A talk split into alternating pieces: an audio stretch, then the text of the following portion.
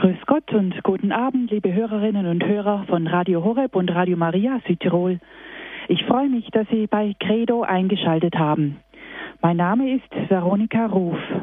Ich darf Sie durch diese Sendung begleiten.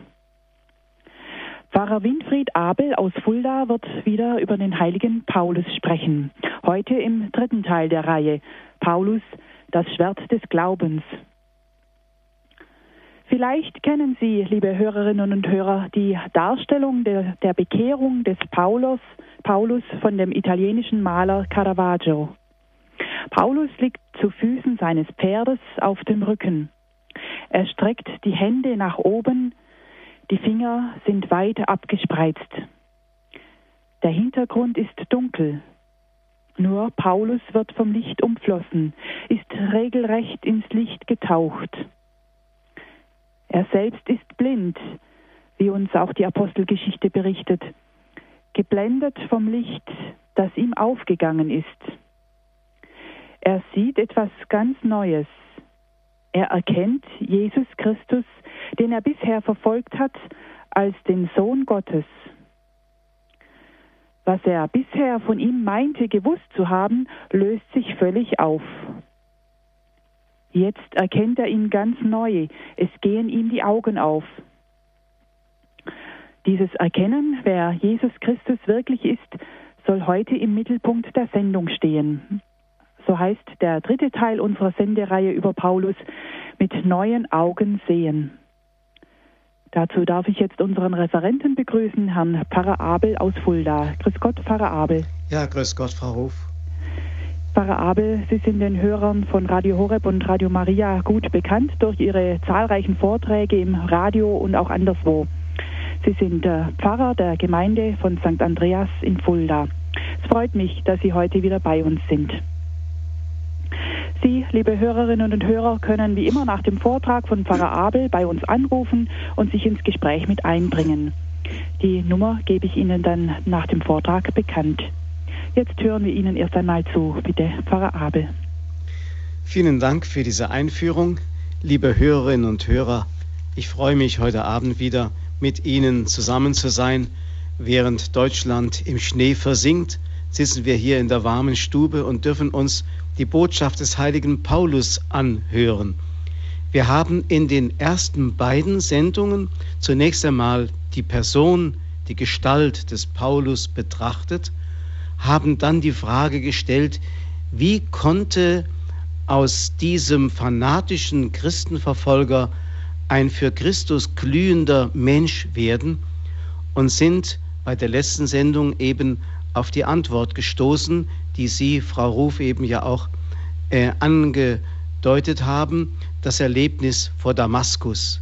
Da ist Paulus Christus begegnet und nicht einfach vom Pferd gefallen sondern das war wirklich eine Begegnung, die auch objektiv war. Das heißt, nicht einfach eingebildet, Paulus hat da keinen Sonnenstich bekommen oder sonst eine Halluzination, sondern auch die anderen, die bei ihm waren, waren geblendet von dem Licht. So wird es in einem dreifachen Bericht in der Apostelgeschichte sehr ausführlich berichtet.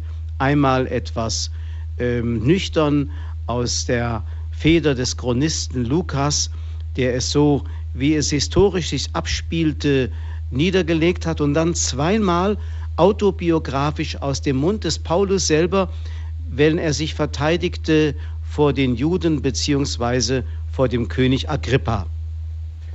Heute also mit neuen Augen sehen. Wir haben es eben in der Anmoderation gehört. Als Paulus von dem Licht geblendet wurde, das ihn da vor Damaskus überstrahlte, da wurde er blind. Im tiefsten hat er dann natürlich später, wenige Tage später, begriffen, was das bedeutete. Er sollte von seiner wahren Blindheit geheilt werden, weil er eben nicht richtig erkennen konnte, mit wem er es zu tun hatte, wen er da verfolgt hat und wem eigentlich sein Hass galt.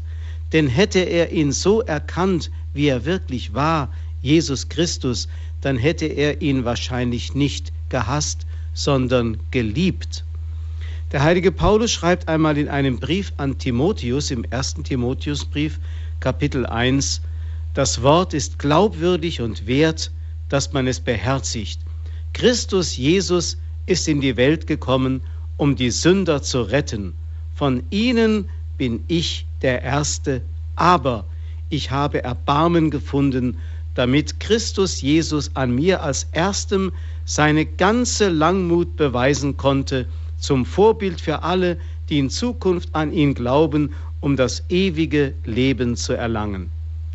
Liebe Hörerinnen und Hörer, Sie merken schon, der heilige Paulus will an seiner eigenen Person demonstrieren, wenn an mir, dem harten Brocken, der ich unter den Sündern der Größte war und vielleicht noch bin, wenn an mir ein solches Wunder geschehen ist, dass Christus mich verwandelt hat, dann müsst ihr darauf hoffen, dass an euch dasselbe geschehen kann. Denn so große Sünder wie ich einer bin, könnt ihr gar nicht sein.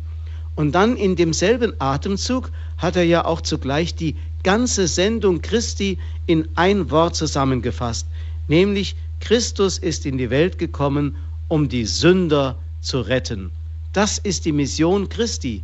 Er will uns aus Sünden retten und nicht einfach nur ein bloßes Vorbild sein, eine schöne Philosophie unter die Menschen verbreiten, eine schöne Lehre oder Sozialreformer sein oder was man auch heute wie damals aus Jesus alles macht und gemacht hat. Nein, Jesus Christus ist gekommen, um die Kluft zu schließen, die zwischen Gott und den Menschen sich aufgetan hat durch die Sünde und die Menschen wieder über die Brücke, die Jesus selber ist. Er ist der Pontifex und die Brücke zugleich, also der Brückenbauer und die Brücke, die Menschen zu Christus, zu Gott zurückzuführen. Wen hat also Saulus wirklich verfolgt? Vor Damaskus wurde es ihm deutlich. Ein Phantom, nicht Jesus, wie er Jesus kannte, sondern ein Phantom, das er sich von Christus zurechtgemacht hatte. Martin Buber, der jüdische Religionsphilosoph, hat einmal eine sehr schöne kleine Episode, die genau das beleuchtet, geschrieben in seinen chassidischen Erzählungen unter der Überschrift Die Verwechslung. Da heißt es, Rabbi Yisrach erzählte, als ich einmal mit meinem heiligen Lehrer Rabbi David von Lelov unterwegs war und wir in einer fernen Stadt verweilten, fiel plötzlich auf der Gasse eine Frau über ihn her und schlug auf ihn ein. Sie glaubte in ihm ihren Mann zu erkennen, der sie vor vielen Jahren verlassen hatte. Als nach wenigen Augenblicken der Irrtum sich klärte, brach sie in ein fassungsloses Weinen aus. Sei ruhig, sagte Rabbi David zu ihr, du hast doch nicht mich, sondern deinen Mann geschlagen. Und er fügte leiser hinzu, wie oft schlägt man auf einen ein, weil man ihn für einen anderen hält, als er ist. Und genau das hat Saulus getan, als er Christus verfolgte. Wie oft schlägt man auf einen ein, weil man ihn für einen anderen hält, als er ist. Hat nicht Jesus genau dasselbe vom Kreuz herunter gebetet, als er dem Vater bat, verzeih ihnen, sie wissen nicht, was sie tun? Vielleicht ist das für alle Christenverfolger auf der Welt der Freispruch oder die mildern, der mildernde Umstand, der ihnen von Gott gewährt wird, dass sie vielleicht gar nicht wussten, was sie getan haben. So ging es Saulus. Er hat also nicht erkannt zunächst einmal, wer die Christen wirklich waren. Er kannte in seinem fanatischen Eifer nicht deren Untadeligkeit, hatte sich auch nicht mit deren Lehre auseinandergesetzt. Vielleicht hat er einfach nur das Vorurteil des Hohen Rates übernommen, das gegen Christus bestand und gegen seine Anhänger, die Christen. Aber was noch gravierender war, Saulus konnte auch nicht wissen, dass die Kirche, also die Versammlung der Christen, die Kirche ein Kollekt, nicht ein Kollektiv war, das ausgerottet werden musste, sondern ein Leib einer unsichtbaren Person, nämlich Jesus Christus selber. Man kann sagen, vor Damaskus spielte sich etwas ab, das man einen Crashkurs in Ekklesiologie nennen könnte. Der heilige Paulus hat in einem Kurzverfahren von Jesus beigebracht bekommen, was die Lehre von der Kirche ist. Die Kirche ist kein Kollektiv, sondern die Kirche ist Jesus Christus in seiner bleibenden Leibgestalt bis ans Ende der Zeit. Deswegen hat Jesus nicht gesagt, warum verfolgst du meine Anhänger, warum verfolgst du meine Jünger oder warum verfolgst du die Christen, sondern warum verfolgst du mich? Das war der Crashkurs in Ekklesiologie.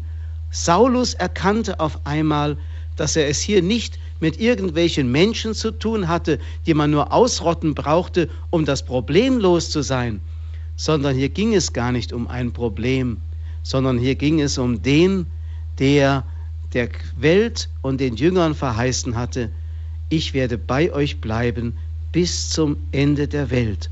Und das ist die Gestalt seiner fortbleibenden Gegenwart unter den Menschen, nämlich die Kirche auf Erden in ganz einfacher Gestalt, in ganz einfachen, auch fehlerhaften Menschen, so wie Jesus ja auch in seiner einfachen Gestalt Gott und Mensch zugleich war, 33 Jahre unter den Menschen.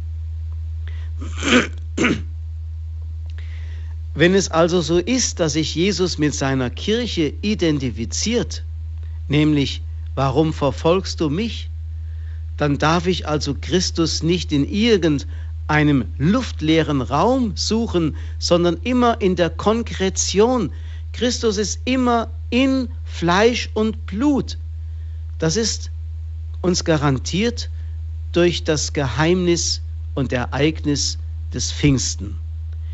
Ich sage immer und gerne, die Kirche konstituiert sich nicht als ein Kollektiv, sie ist nicht eine Anhängerschaft von Jesu, von Jesus, nicht ein Fanclub, nicht irgendein Verein, der sich um die Bibel herum geschart hat und sagt, ja, die Lehre ist gut, wir wollen also uns dieser Lehre anschließen. So entsteht die Kirche nicht. Die Kirche ist auch keine Buchreligion, weil am Anfang gar nicht das Buch war, sondern das Pfingstereignis. Die Kirche ist heute wie damals ein Pfingstereignis, bleibendes Pfingstereignis. Der Geist in lebendigen, in der lebendigen Gestalt dieses Leibes, den wir Kirche nennen, in vielen, vielen Gliedern, leibhaftig erlebbar, betastbar, hörbar, akustisch sogar hörbar.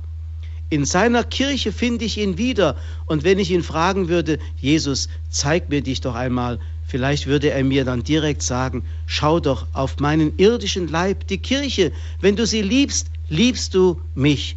Wenn du mich hören willst, höre die Stimme der Kirche. Ich habe den Jüngern es gesagt und das gilt bis heute, wer euch hört, der hört mich. Ihr könnt mich authentisch vernehmen, wenn ihr das Lehramt der Kirche hört.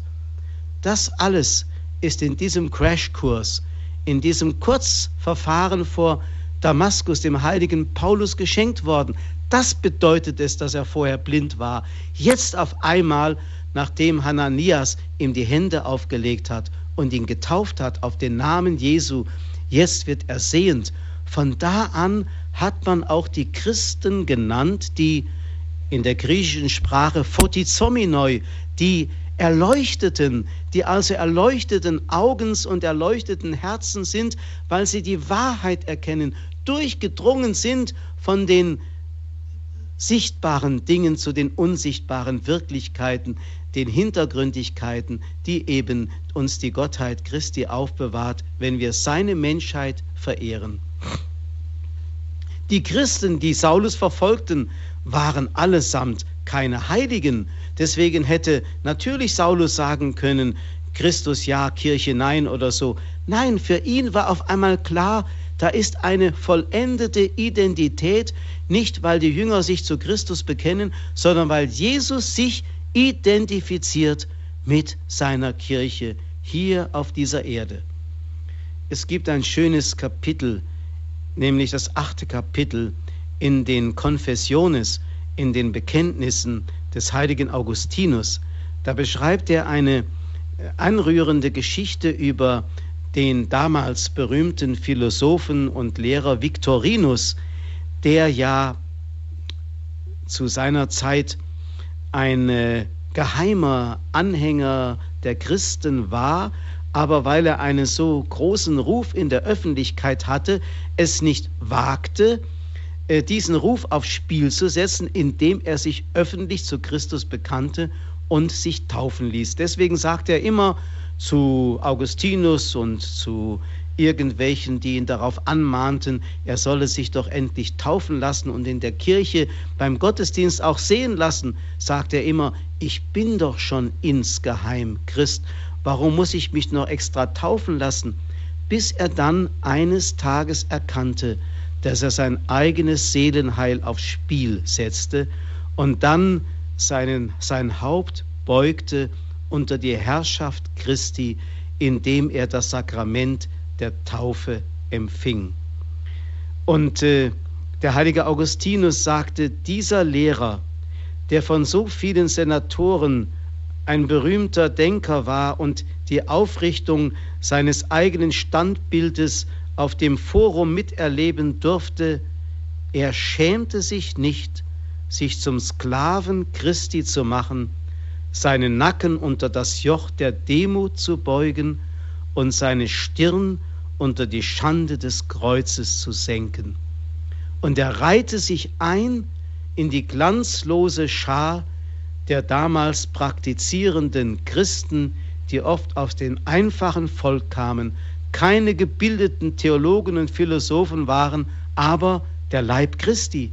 Und das war eine ganz neue Erfahrung, Leib Christi zu sein und von daher den edelsten aller Titel tragen zu dürfen, katholischer Christ. Das Leben des heiligen Paulus war gerade dadurch verändert worden, dass er ein katholischer Christ, ein Glied dieses wunderbaren Organismus wurde, den wir Kirche nennen und der nichts anderes ist als Christus selber in seiner bleibenden irdischen Gestalt. Er hat auf einmal ihn erkannt, so wie er von Christus erkannt worden ist. So hat der heilige Paulus von dem Damaskus-Erlebnis an zwei grundsätzliche Arten des Kennens oder Erkennens ähm, für uns äh, verdeutlicht. Und zwar jemanden nach dem Fleische kennen oder jemanden dem Geist nach erkennen.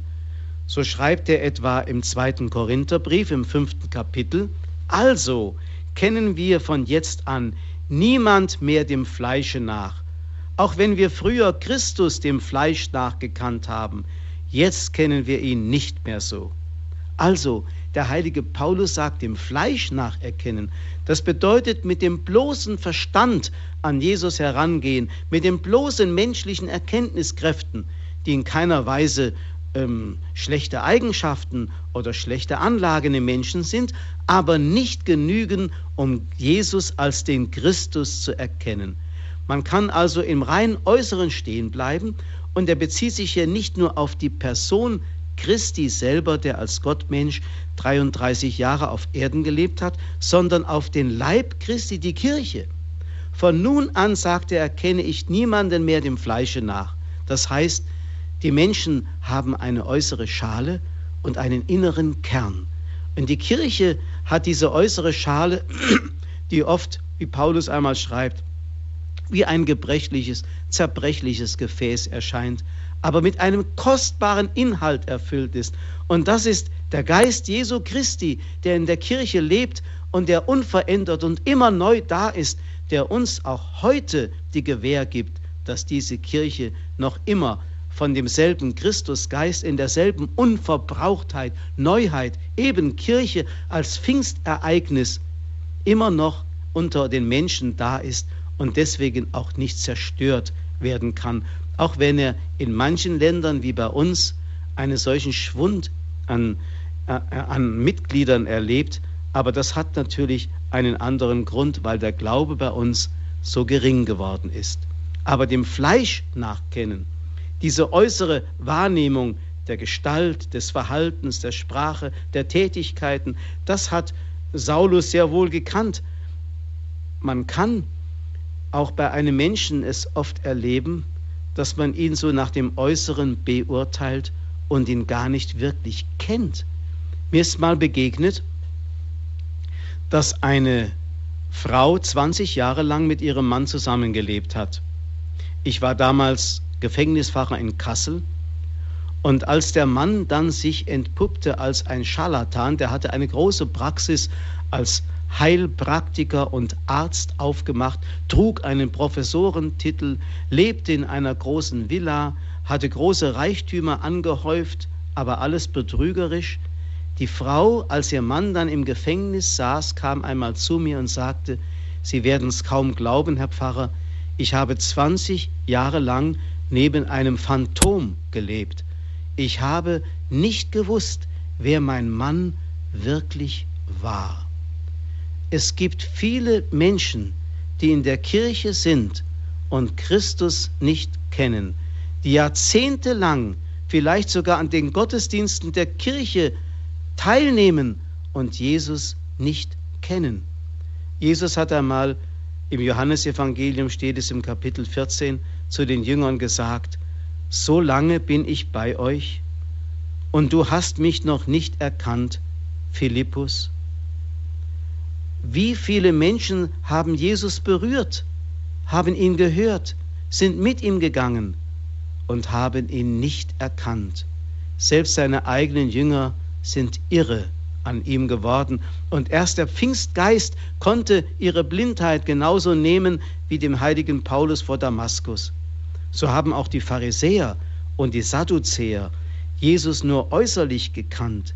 Sie haben seine Lehre gehört, Sie haben sein Verhalten genau beobachtet, doch sie haben ihn nicht erkannt. Es gibt, liebe Hörerinnen und Hörer, heute viele Bibelgelehrte, die Tag aus und Tag ein in der Bibel lesen und die Bibel sogar auslegen, aber Jesus nicht kennen weil sie nur dem Fleische nach, das heißt mit dem Verstand, mit der bloßen Ratio an die Dinge herangehen und dann vielleicht ein bisschen Philologie betreiben und alle möglichen Weisheiten kundtun, aber im Grunde Jesus nicht kennen. Es gibt nur eine einzige Erkenntniskraft und das ist die Liebe. Hier machen wir mal eine kurze Pause, eine Musikpause, um dann noch einmal in den Gedanken etwas weiterzufahren.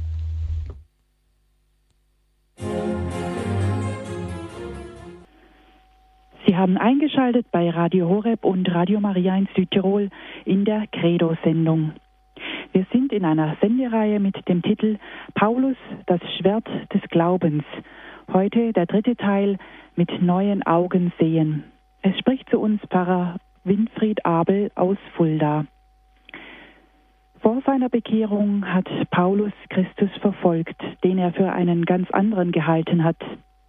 Er wusste daher auch nicht, wer die Christen sind, nämlich der Leib Christi. Nach seinem Erlebnis bei Damaskus hat er Christus wirklich erkannt. Er kannte ihn fortan nicht mehr dem Fleische nach, also mit seinem bloßen Verstand, sondern dem Geiste nach. Er war erleuchtet vom Heiligen Geist der uns Christus als Sohn Gottes und die Kirche als Leib Christi erkennen lässt. Bitte, Pfarrer Abel, wir hören Ihnen weiter zu.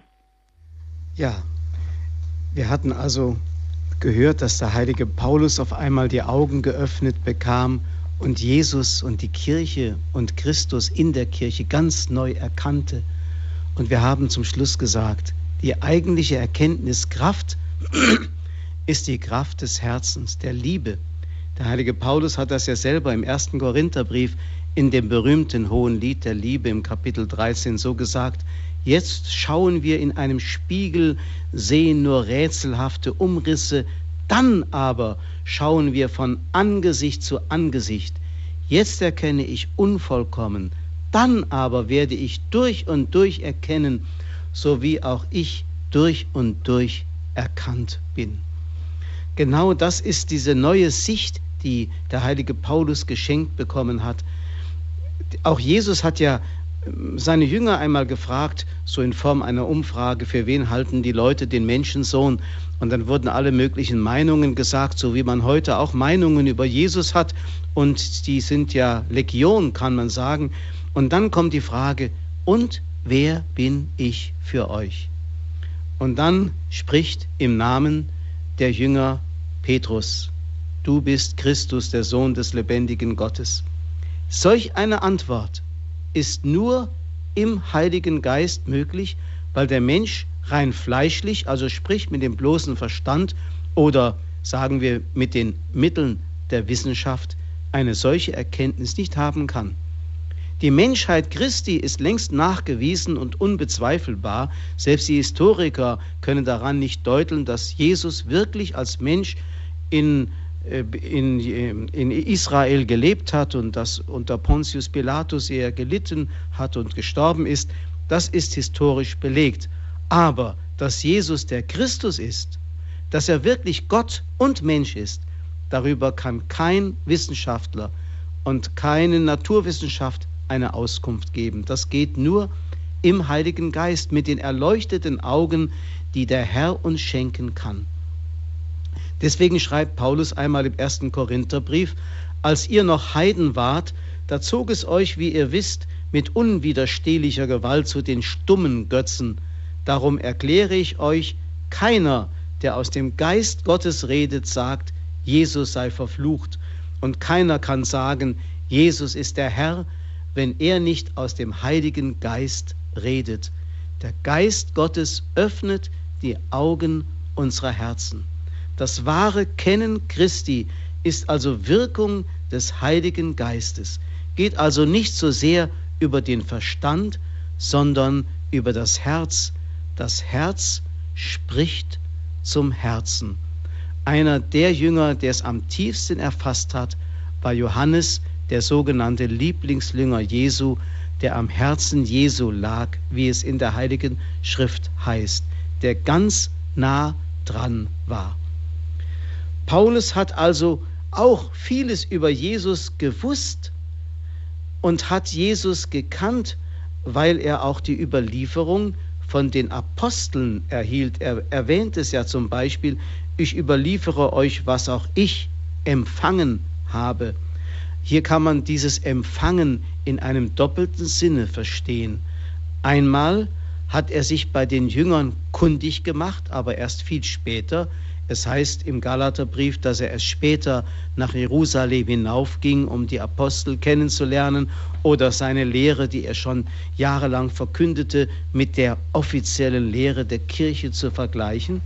Und dann gibt es aber auch diese Empfängnis von Kenntnis über Jesus durch eine persönliche Offenbarung, die Gott ihm ins Herz hineingesprochen hat.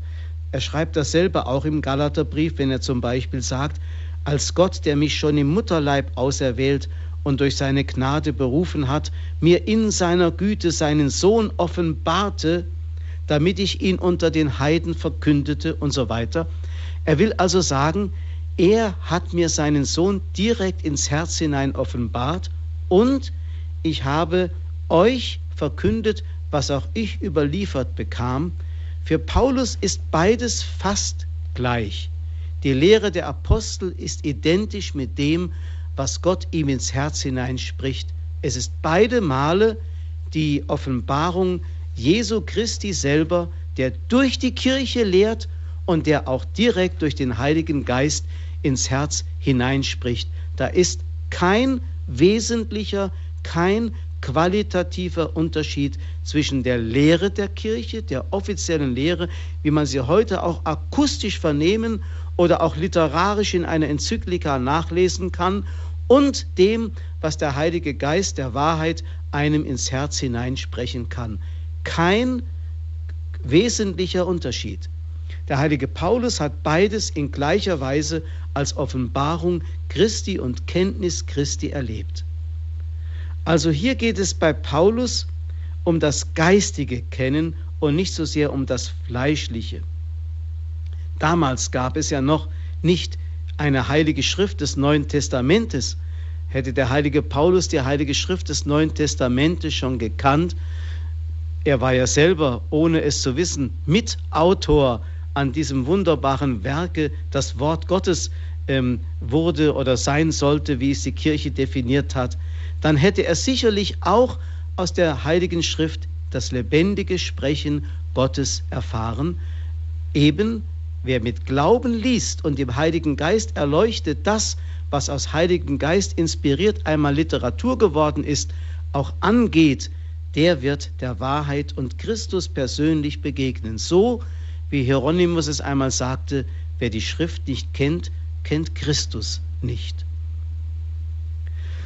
Wenn aber das Kennen Jesu durch das bloße Wissen ersetzt wird, durch den bloßen Intellekt, und man meint, man brauche den Glauben nicht, weil der Intellekt ausreiche, dann bleibt nur ein dürftiges Rinnsal übrig. Rudolf Bultmann, der evangelische Theologe, hat einmal zu seiner Zeit, Sie wissen ja, er ist der Vater der Entmythologisierung des Alten und Neuen Testamentes, er hat einmal gesagt, was im Herzen Jesu vorging, weiß ich nicht und ich will es auch nicht wissen. Mit dem bloßen Wissen, mit dem bloßen Intellekt wird die Gestalt Jesu zwar nur äußerlich erfasst, aber sie zerfällt im Eigentlichen und dann wird aus allem, was in der Heiligen Schrift wird, nur ein deutbares Ereignis. Die Auferstehung bleibt ein rein, wie es heißt, geistiges Widerfahrenes, aber nicht eine wirkliche historische eine historische Tat, die Jesus begangen hat, dass er sichtbar vor den Jüngern erschienen ist. Oder Wunder hat es nicht gegeben, die müssen umgedeutet werden. Worte Jesu sind nicht mehr authentisch, sondern redaktionelle Sprüche oder Sammlungen von irgendwelchen Gemeindetheologien, die von den Verfassern dann irgendwie so umgeändert worden sind. Dämonen sind abergläubische Deutungen von pathologischen Phänomenen, die Himmelfahrt Christi entspricht den Mythen der heidnischen Umwelt, ebenso die Jungfrauengeburt und so kann man weitergehen. Das alles kommt heraus, wenn man Christus nur dem Verstande nach, dem Fleische nach kennt. Der heilige Paulus hat Christus ganz anders erkannt. Wenn Jesus das fleischgewordene Wort Gottes ist, dann ist natürlich er auch in seinem Fleische eine Auslegung Gottes. Wer mich sieht, sieht den Vater. Er ist gewissermaßen eine Exegese des Vaters in menschlicher Gestalt. Deswegen schreibt Johannes einmal im ersten Kapitel, niemand hat Gott je gesehen. Der Einzige, der Gott ist und am Herzen des Vaters ruht, er hat Kunde gebracht. Dieses Kunde gebracht heißt wörtlich, er hat ihn ausgelegt. Das griechische Wort heißt exegesator. Er hat ihn exegetisiert. Er, Jesus Christus ist in seiner leiblichen Gestalt die Exegese des himmlischen Vaters geworden und hat uns die Gottheit des Vaters auf menschliche Weise erklärt. Das ist es, was wir an der Gestalt Jesu ablesen können und wie wir vom Sichtbaren ins Unsichtbare geführt werden können. Dafür fehlen uns eigentlich die Worte und wir können es eigentlich nur tun, wie der heilige Paulus es immer wieder getan hat, wenn er in die hymnische Sprache ausbrach und seine Knie vor Christus, dem Geheimnis Christi, gebeugt hat. Der heilige Hilarius von Poitiers, der im vierten Jahrhundert gelebt hat, ein Bischof in Frankreich, er hat damals, als er in die Verbannung geschickt wurde nach Kleinasien, weil er zu der wahren Lehre der Gottheit und Menschheit Christi stand gegen den Arianismus. Er hat damals ein Buch über die heilige Dreifaltigkeit geschrieben und über die Gottheit Christi. Und da hat er einleitend geschrieben, mit meinen ungeschickten Worten versuchte ich, die unaussprechlichen Mysterien zu erklären an die Zufälligkeit der menschlichen Sprache lieferte ich die Geheimnisse aus, die eigentlich in der gläubigen und ehrfürchtigen Seele verwahrt bleiben müssen. Dieses tiefe innere Erkennen, von dem der heilige Paulus sagt, dass es nicht eine Sache äh, des Intellekts, sondern des Herzens ist, eine sogenannte Evidenz, ein Einleuchten, das keines Beweises mehr bedarf. Ich weiß, wem ich geglaubt habe, sagt der heilige Paulus. Und das ist eine Gewissheit. Glaube lässt kein Fünkchen von Unsicherheit mehr zu, sondern ist die tiefste und höchste Form des Erkennens, die dann in das Schauen übergeht, wenn einmal von uns das irdische, leibliche abfällt und wir ganz bei Christus sind. Ich möchte langsam zum Schluss kommen und dieses neue Sehen mit den Augen des Geistes noch einmal anhand einer Geschichte von Martin Buber erläutern, der in seinen Erzählungen der Chassidim von Rabbi Chaim von Zanz Folgendes erzählt. Rabbi Chaim von Zanz nahm einst, als er wieder einmal den Belzer Rabbi besuchte, seinen jungen Sohn Baruch mit. Sie fanden Rabbi Shalom mit seiner Frau in einer Stube mit Bretterwänden am Tisch sitzen. Als sie nach einer Weile heimgingen, fragte Rabbi Chaim seinen Sohn, Wie sind dir die beiden erschienen, der heilige Rabbi und seine Frau? Als wir eintraten, antwortete er, sind sie mir erschienen wie Adam und Eva vor der Sünde. Und so, sagte der Vater, sind sie auch mir erschienen. Wie ist dir aber die Stube erschienen, in der sie saßen? Wie das Paradies, antwortete Baruch. So, sagte Rabbi Chaim, ist sie auch mir erschienen. Ja, man sieht mit den Augen des Geistes das Paradies, wo andere nur eine Bretterbude sehen. So hat Pater Maximilian Kolbe sogar das Paradies sehen könnten, können, wo andere nur die Hölle von Auschwitz erlebt haben. Dieses neue Sehen hat der heilige Paulus geschenkt bekommen und hat uns in seinen wunderbaren Briefen Anteil an dieser neuen Sicht geschenkt. Ich möchte das mit einem Gebet abschließen, das ein umformuliertes, ein umformulierter Text aus dem ersten Korintherbrief ist. Damit mein Glaube nicht ruhe auf Menschenweisheit, sondern auf deiner göttlichen Kraft, ist das, was du mir anbietest, Herr, nicht Weisheit im Sinn der Welt, noch der Mächtigen dieser Welt, die dem Untergang geweiht ist, sondern deine geheimnisvolle, göttliche Weisheit, die verborgene, die du, o oh Gott, vorherbestimmt hast vor aller Zeit zu unserer Verherrlichung, was kein Auge gesehen, was kein Ohr gehört und was in keines Menschen Herz gedrungen ist, hast du, o oh Gott, denen bereitet, die dich lieben. Durch deinen Geist hast du uns geoffenbart deine Liebe und Fürsorge.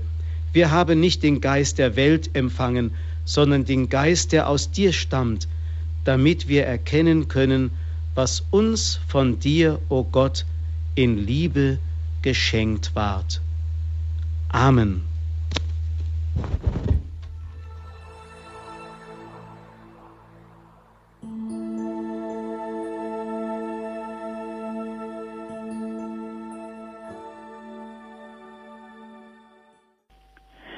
Sie hören Radio Horeb und Radio Maria Südtirol in der Credo-Sendung. Wir beschäftigen uns heute mit dem heiligen Paulus. Ja, herzlichen Dank, Pfarrer Abel, für Ihren Vortrag. Bitte schön. Ja, Sie sagten, da möchte ich gleich mal einhaken, dass viele Gelehrte Jesus sozusagen nur dem Fleisch nach kennen. Ähm, kann dann jemand überhaupt wirklich Theologie betreiben, wenn er Jesus Christus nicht persönlich erkannt hat? Er weiß vielleicht alles Mögliche über ihn, wie Sie sagten, aber ist das dann denn schon Theologie in dem Sinn, dass sie zum Eigentlichen durchstößt? Das könnte man eigentlich nicht Theologie nennen, sondern eine menschliche Anschauung über Gott oder so etwas. Theologie heißt ja vom Logos her, Theologos, vom Logos her reden über Gott. Das heißt also, man kann echte Theologie nur betreiben, wenn man von Gott her inspiriert ähm, seinen Verstand gebraucht. Der Verstand ist notwendig. Sie wissen ja, wie unser heutiger Papst großen Wert darauf legt, dass diese Zuordnung von Verstand und Glaube dass die immer erhalten bleibt und man nicht einfach nur blind glaubt ohne Verstand. Beides gehört zusammen. Aber der Verstand allein ist dem Glauben weit unterlegen in der Erkenntnis Gottes, weil eben der Verstand durch diesen Schleier nicht durchdringen kann, den der Glaube tatsächlich ähm, durchdringen kann. Wie Paulus sagt, wie in einem Spiegel sieht man schon umrisshaft die Wahrheit. Pfarrer Abel, Sie haben viele Bibelstellen genannt, auch mir ist noch eine äh, dazu eingefallen, Epheser 1, 17. Dort heißt es, der Gott Jesu Christi, unseres Herrn, der Vater der Herrlichkeit, gebe euch den Geist der Weisheit und Offenbarung, damit ihr ihn erkennt. Er erleuchtet die Augen eures Herzens, damit ihr versteht, zu welcher Hoffnung ihr durch ihn berufen seid. Er erleuchtet die Augen eures Herzens. Das tut Gott ja durch den Heiligen Geist. Wie kann man sich für dieses, diese Erleuchtung bereit machen? Muss ich etwa warten, bis der Herr selber mich so bildlich gesehen äh, vom Pferd stößt wie den Paulus? Vom Grundsatz her geht es nicht anders, als dass die Initiative halt von Gott kommen muss und nicht von uns Menschen kommen kann. Das heißt also, wir können lediglich den Herrn darum bitten und können uns auch dafür innerlich bereiten, dass es geschehen kann. Das geht aber nur, indem wir, wie dieser Victorinus, von dem ich vorhin sprach, dieser Philosoph, unseren Geist, also unseren menschlichen Geist beugen vor dem großen Geist Gottes. Dass wir also sozusagen uns klein machen von Gott, vor Gott, empfänglich werden für die Wahrheit. Die, von der Gottesmutter heißt es ja, dass sie diese Dinge, die Ereignisse wie auch die Worte oft gar nicht verstanden hat, aber in ihrem Herzen erwogen hat und wenn wir diese Demut haben, auch das Unverstandene, Unverständliche nicht von uns zu weisen, weil es unseren Verstand beleidigt etwa, sondern einzulassen in unser Herz, wenn wir diese Demut haben, dass wir sogar äh, zugeben, dass wir das Größte von der Wahrheit Gottes überhaupt nicht begreifen, aber doch annehmen. Wenn wir diese Demut haben, ich glaube, dann erleuchtet Gott sei, unsere, die Augen unseres Herzens durch seinen Geist.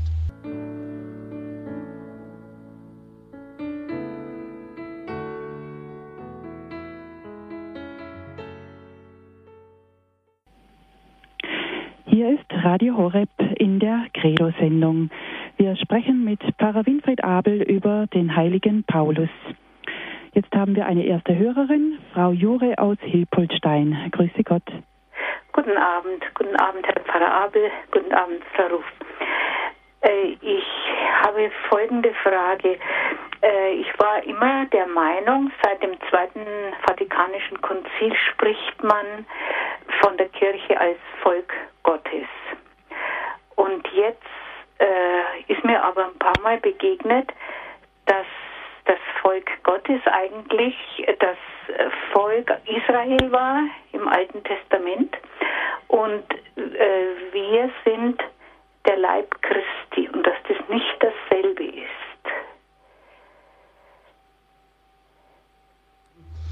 Ja, also das Volk Gottes war zunächst einmal, da haben Sie völlig recht, das auserwählte Volk, also das Volk Israel. Aber dieses Volk Israel sollte dann die Vielzahl der Völker werden, denn ähm, Jesus hat ja seine Sendung als eine universale Sendung für alle Völker verstanden. Deswegen hat er ja auch die Jünger ausgesandt, um das Evangelium allen Völkern zu verkünden. Und deswegen haben die Christen sich ja auch Christen genannt, weil das Wort, achso, Entschuldigung, haben die Christen die Kirche Kirche genannt, weil das Wort Kirche sich ja von Kyrios ableitet. Das heißt also, ähm, die, die Christenheit ist ein Teil von Christus, ein Teil des Herrn oder auch sein Eigentum. Das heißt also, wir können uns ohne Christus nicht definieren und deswegen äh, hat sich Christus in uns verleiblicht das ist also die eine Anschauungssache, diesen Leib Christi zu betrachten, der auch zum Beispiel von, ja, von dem Papst Pius XII. in der Enzyklika Mystici Corporis beschrieben worden ist, Kirche als Leib. Dann kam das Zweite Vatikanische Konzil und hat den anderen Aspekt, der aber den ersten gar nicht aufhebt, den anderen Aspekt betont, Kirche als wanderndes und pilgerndes Volk Gottes, zu äh, dem Berg Zion hin, zu der Ewigkeit hin, bis zur Vermählung im himmlischen Jerusalem. Das ist die, die zweite Sicht von der Kirche, die die andere, wie gesagt, nicht aufhebt, sondern einfach auch zeigt, dass das Volk Gottes ähm, alle Menschen, die an Christus glauben und die von Christus erlöst sind, umgreift, die auf dem Weg sind, wie Johannes Paul II. sagt, auf dem Umkehr- und Heimkehrweg zu Gott, wie der verlorene Sohn. Also so nach dem Bild von dem Zug des Mose mit dem Volk Israel durch die Wüste. Mhm. Ja, da, da war noch die Unterscheidung, dass wir bewohnt sind, also praktisch der Tempel Gottes und das alte Volk Israel, ähm, also war nicht bewohnt, sondern Gott hat gewirkt in ihm oder ist mitgegangen. Ja, das ist jetzt schwer zu sagen. Der heilige Paulus hat einmal in einem seiner Briefe gesagt, ähm, dass Jesus Christus bereits unter dem in der Wüste dahinziehenden Volk Gottes gegenwärtig war. Er sagt das in dem Bild, sie tranken alle aus dem lebendigen Felsen, der Christus war, sagt er. Also das heißt also, auch Christus war schon da irgendwie gegenwärtig und auch das Bundeszelt dokumentierte doch, dass Gott mitten unter den Menschen war und dass sie doch nicht so ganz unbewohnt waren von Gott. Auch wenn die Taufe, da haben Sie recht, natürlich eine neue Qualität dieses Tempels, der die Kirche ist, bewirkte, nämlich dass nun wirklich eine, ich möchte fast sagen, eine Leib-Seele-Einheit des Menschen mit Gott entstanden ist und auch der Menschheit mit Gott. Ja, also das sind zweierlei Aspekte praktisch. Ja, man darf das schon so, ja, also das Volk Gottes und äh, der Leib Christi sind zwei Aspekte, aber ein und derselben Wirklichkeit. Ja. ja. Mhm. Ja, Gut, danke schön. Dann bedanke ich mich, Herr Pfarrer Abel, und wünsche einen schönen Abend. Ja, danke Ihnen auch, Frau Jure. Alles Gute nach Hilpoltstein. Wiederhören. Wiederhören. Pfarrer Abel, eine Hörerin, die nicht auf Sendung gehen wollte, fragt, ja, wie kann man denn Christus erkennen? Wie kann man sicher sein, dass er es ist? Ich nehme an, es geht so in Richtung Unterscheidung der Geister. Also man muss zum Beispiel den eigenen Inspirationen immer zunächst einmal misstrauen, weil sich ja manchmal in die eigene Erkenntnis vieles einmischt, was nicht mit dem Geist Gottes zu tun hat. Deswegen ist man immer am sichersten, wenn man sich an die Lehre der Kirche hält, dass man zumindest das, was man innerlich vielleicht zu erkennen glaubt, abgleicht mit dem Glauben der Kirche oder sich auch direkt berät mit jemandem, der dafür kompetent ist. Also wie gesagt, sich eine eigene Christuserkenntnis zurechtbasteln ist immer eine gefährliche Sache. Deswegen sagen auch manche, Gott redet auch und offenbart sich den Menschen immer auf stereophone Weise. Stereophon, das heißt, er spricht auf zwei Kanälen. Einmal durch die eigene Inspiration, sprich durch den Heiligen Geist in unser Herz hinein und dann durch das offizielle wie gesagt, objektive Lehramt der Kirche, das sozusagen das bestätigen muss und beides muss übereinstimmen. Und wenn es nicht übereinstimmt, dann ist meine Inspiration falsch dann habe ich eben auch eine falsche Christuserkenntnis. Mhm. Das geht schon auch in Richtung äh, meiner Frage, die ich jetzt noch stellen wollte. Und zwar, ich wollte etwas zuspitzen auf Licht und äh, Dunkelheit, äh, Finsternis in einem selber. Also Licht und Erkenntnis gehören innerlich ja auch zusammen. Und von der Sicht des Glaubens aus ist die größte Dunkelheit des Herzens, Gott nicht zu erkennen, ihn nicht erkennen zu können. Also wie Johannes der Evangelist schreibt, das wahre Licht, das jeden Menschen erleuchtet, kam in die Welt, aber die Welt erkannte ihn nicht. Hm. Also gerade auch in dieser dunklen Jahreszeit ist uns durch die äußere Dunkelheit vielleicht noch mehr als sonst bewusst, dass wir das Licht von innen brauchen. Und mhm. wie kann ich da dann unterscheiden, wenn ich mich etwa in einer inneren Dunkelheit befinde, wo sie ihre Ursache hat? Kenne ich Gott vielleicht nicht so, wie ich ihn zu kennen wünsche oder scheint er sich vor mir zu verbergen? Bin ich einfach nur depressiv? Wie kann ich da mein Inneres sortieren?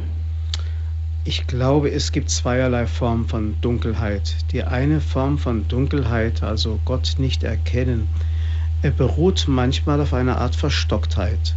Also auf Deutsch, ich verschließe mich der Erkenntnis, der besseren Erkenntnis Gottes.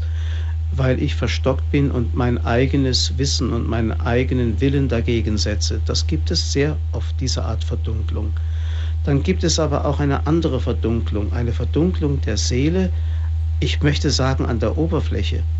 Es, wie zum Beispiel Jesus am Kreuz diese Art Verdunklung der Seele hatte an der Oberfläche. Das heißt, in seinem tiefsten Inneren war er nie vom Vater getrennt, sondern ganz mit dem Willen, mit dem Vater eins und so weiter. Und so kann auch auf, tiefst, auf dem tiefsten Grund eines depressiven Menschen eine unglaubliche Gottgewissheit und eine unglaubliche Freude sein. Ich habe das selbst bei Menschen erlebt, die depressiv waren, die ähm, eine Dame zum Beispiel, die mal zu mir sagte, die also ganz schlimm depressiv war, Herr Pfarrer, Sie können sich nicht vorstellen, welch eine Freude ich im Grunde meines Herzens habe. Das widerspricht einander nicht. Es gibt diese finstere Nacht der Seele, diese Dunkelheit, die Gott manchmal zulässt, ohne dem Menschen die tief innere Gewissheit äh, zu nehmen, äh, dass es ihn wirklich gibt und dass er uns ganz nahe ist. Aber manchmal ist es eben nicht spürbar. Das gibt es auch. Ja, danke schön, Pfarrer Abel. Es freut mich wirklich, dass wir jetzt diese letzte Stunde mit Ihnen verbringen durften, dass Sie uns den heiligen Paulus so nahe gebracht haben. Es ist doch ein ganz großer Völkerapostel und wir kennen ihn nach wie vor noch zu wenig. Zum Nachhören der Sendung können Sie, liebe Hörerinnen und Hörer, sich eine CD bestellen bei unserem CD-Dienst unter der Telefonnummer 08323 9675120 oder auch de, den Fax, ein, ein Fax schicken unter der Nummer 08323 9675210. Ja, vielen herzlichen Dank für Ihre Anrufe. Schön, dass Sie mit dabei waren.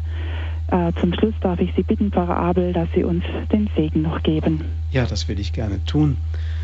Hier im Bistum Fulda feiert man heute den Gedenktag der Bischofsweihe des heiligen Bonifatius. Der war ja unser heiliger Paulus hier in Deutschland, der uns den Glauben verkündet hat.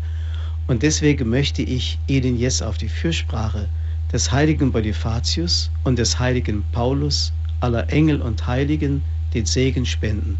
Der Herr segne euch und behüte euch. Der Herr lasse sein Angesicht über euch leuchten und sei euch gnädig. Der Herr wende euch sein Antlitz zu und schenke euch seinen Frieden, der Vater, der Sohn und der Heilige Geist. Amen. Amen. Dankeschön, Pfarrer Abel. Ihnen alles Gute. Es Danke. verabschiedet sich Ihre Veronika Ruf aus Würzburg.